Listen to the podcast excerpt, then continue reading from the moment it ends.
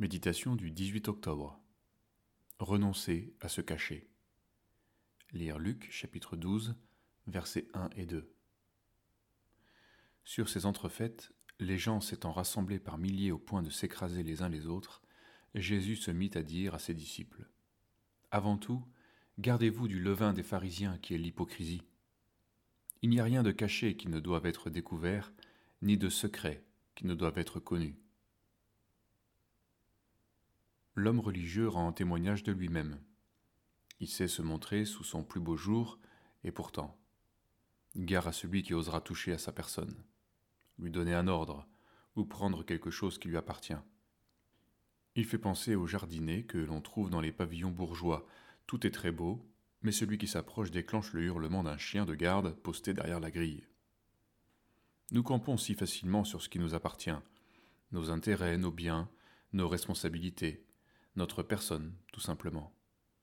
Et comme nous voudrions par ailleurs être connus pour notre gentillesse et notre générosité, nous n'avons d'autre choix que celui d'adopter des postures religieuses. Mais alors, par crainte d'être découverts dans notre intimité, nous nous entourons de secrets. Ainsi les pasteurs évitent de se donner à connaître pour ne pas perdre leur autorité, les riches se gardent de dire combien ils gagnent pour faire ce qu'ils veulent avec bonne conscience. Les paresseux gonflent leur programme pour qu'on ne leur en confie pas davantage.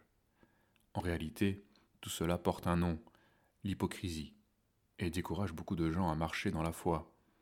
Dieu lui-même avertit Je ne puis voir le crime s'associer aux solennités. Ésaïe 1, verset 13. La parole renouvelée dans nos cœurs par l'Esprit a vocation à réveiller notre conscience. Si par elle nous sommes rendus lucides et attachés à la vérité, alors le décalage entre ce que nous voudrions être et ce que nous sommes vraiment nous sautera aux yeux et nous confondra. Nous ne pourrons plus le supporter. Renonçant à nous cacher, nous recevrons une conviction de péché et serons amenés dans une profonde repentance. Alors se révélera l'amour du Seigneur qui a donné sa vie pour des hypocrites tels que nous. Ouvrant nos cœurs à sa vie de résurrection, recevant sa puissance d'aimer, nous pourrons enfin nous donner les uns aux autres, sans craindre de perdre.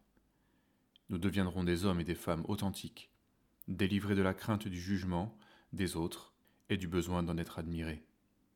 Nous trouverons dans le Seigneur la véritable fidélité et pourrons nous réjouir en espérance de sa récompense. Sachant ce que l'Écriture dit des hypocrites, recevons son avertissement, repentons-nous et portons des fruits dignes du Seigneur.